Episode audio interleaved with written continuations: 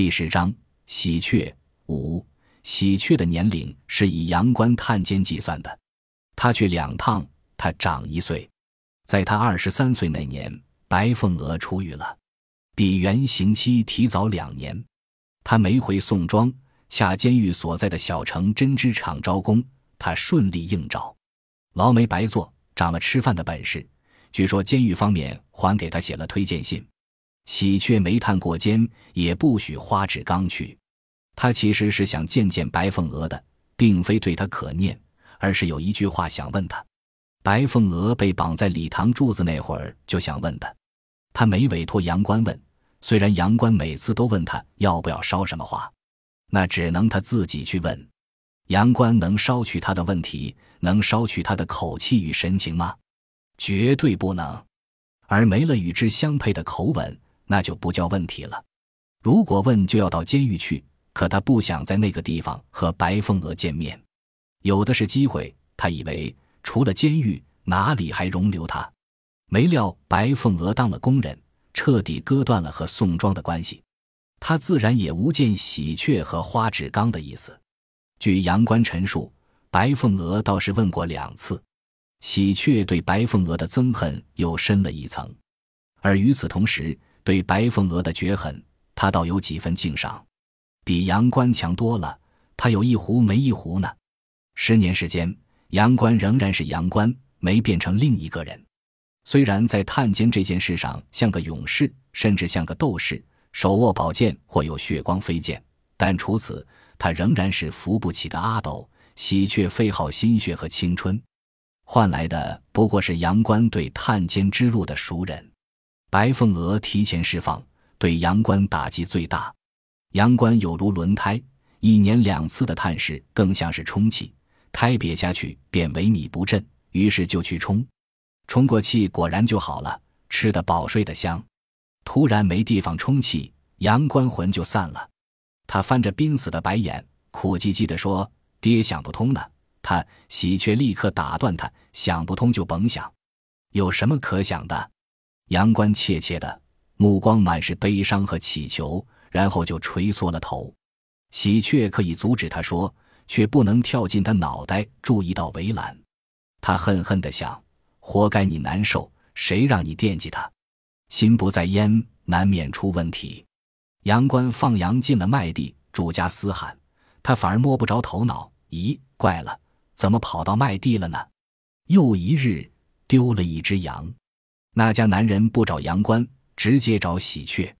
喜鹊没说别的，让男人从羊圈挑了一只牛、马、驴、羊枣分给各家各户。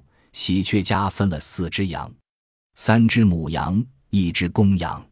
喜鹊用公羊换了一大一小两只母羊，母羊下母三年下午。那几只羊特别争气，几年下来，家里已有二十多只。最多的时候三十一只，在村里算是中等规模了。杨官一趟趟探视，又不空手，这些羊是立了功劳的。现在又因杨官整只整只的折损，喜鹊又恼火又心疼。他斥责杨官，杨官不顶嘴也不辩解，一副死猪样。喜鹊想照这么下去，杨官不疯，他自己非疯了不可，但他无计可施。把白凤娥接回来，那是天大的笑话。况且白凤娥不会回来的。思来想去，唯一可行的还是替杨官说和个女人。在这十年间，他其实多次张罗过，给自个儿父亲娶女人。宋庄找不出第二个，村里能托的都托遍了，所托付的人，他一律是两盒大镜门烟，两瓶张家口老窖，没人不要，让他先拿回去。事情办成了，怎么谢都可，无功不受禄。但他清楚，人家拿了谢礼，才会把事情放在心上。空口无凭，这瓶就是烟和酒，对人心斤两的掂量揣摩，没人教过他，说不清楚是怎么悟透的。一日一日就会了。几十块钱呢，于他可不是小数目。他心疼，却不吝啬。一粒谷子哪能套住鸟？该撒就撒，他既拿得起，又放得下。第一次相亲，喜鹊陪杨关去的，喜鹊挖空心思，除了上下衣服，还给杨关买了顶新的鸭舌帽。杨关的头发向来乱糟糟的，怎么梳都不行，我行我素的样子。他身上唯一有倔劲的就是头发，草屑、柴梗又爱往头发里钻，加之又生出白发，无形中增添几分老相。深蓝的呢帽戴上去，陡然精神了，也年轻了许多。女方是东坡的，男人病逝，有两个孩子，与花志刚年龄相仿。两个男孩，喜鹊相信自己与他们相处得来，而且还能让他俩听他的话。对女人，喜鹊更有信心。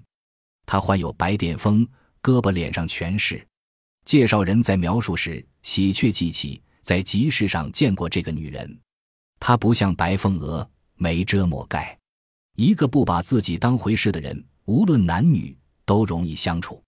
另外，怎么说呢？这白癜风也是他的一个短，阳关配得上他。阳关上门，他过来都可以。相亲过程还算顺利，至少前半段是顺的。两村相隔不远，女人对阳关和喜鹊也有了解，言语无忌而不失礼貌。他挺好奇，问阳关几百只羊，他怎么能记住那些名字？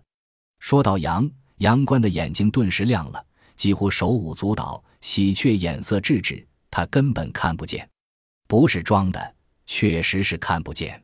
喜鹊不能捂他嘴巴，还好他的话也不出格。结果越说越激动，越说越忘形，将箍扣已久的呢帽摘下，女人的孩子就在旁边立着。他欲拿帽子玩，杨官就给了他。喜鹊只顾监督杨官，没注意那孩子出了屋。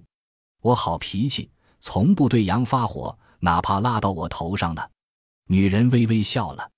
杨官似乎怕女人不信，强调真的拉过。那是花李逵腿上起了癣，我给抹药膏，花李逵就拉我头上了。然后指指脑袋，花李逵那阵儿正闹肚子，不是粪球，是稀的。喜鹊插话，将杨官打断，可杨官没刹住。这世上有几个人愿意听他讲羊呢？他们只愿意吃羊肉。他挥舞着胳膊，我还没讲完呢。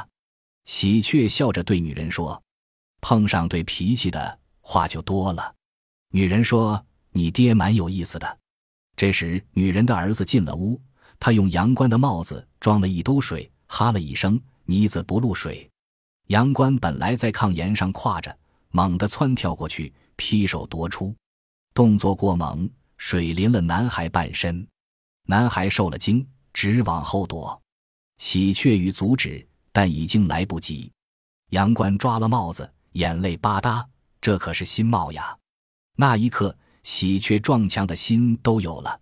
第二次相亲，还没到女方村庄，半道被烧化的人拦住。女方是个哑巴。就在半日前，人家相中了另外一个，第三个比杨关大了十岁，脸上的褶皱如蜘蛛网，横七竖八的。他嫌杨关一身膻气，这要是睡在杨关身边，把他也熏膻了。第四个呢，倒是没嫌弃杨关，与杨关各方面也相当，但开价高，比黄花闺女还高。喜鹊就是把所有家产都变卖了也不够。后来又像了许多。一轮又一轮，杨关均被淘汰。为杨官这个竹篮打水，喜鹊连自己的婚事都耽搁了，他差点就要放弃了。现在杨官又一蹶不振，他没有别的选择，只能用女人治疗拯救他。但让他意外的是，杨官不再像以前那么积极，那么配合了，仿佛他相亲是为白凤娥，白凤娥出来，他就没理由相亲了。喜鹊问他为什么。他垂头盯着地，一言不发。问急了，喜鹊甚至杵了他一下，他才负气地说：“我的腿都快像断了，还像什么像？你有本事给我取回来呀！”喜鹊心里一动，倒不是杨官两三个月来第一次说硬气话，他动心是杨官提醒了他。听说有人从四川那边买媳妇，何不给杨官买一个？据说价并不高。比当地去便宜多了，下了决心，喜鹊便开始行动。正是在给杨官买媳妇的过程中，他遭遇了另一场巨大的灾难。本集播放完毕，感谢您的收听，喜欢请订阅加关注，主页有更多精彩内容。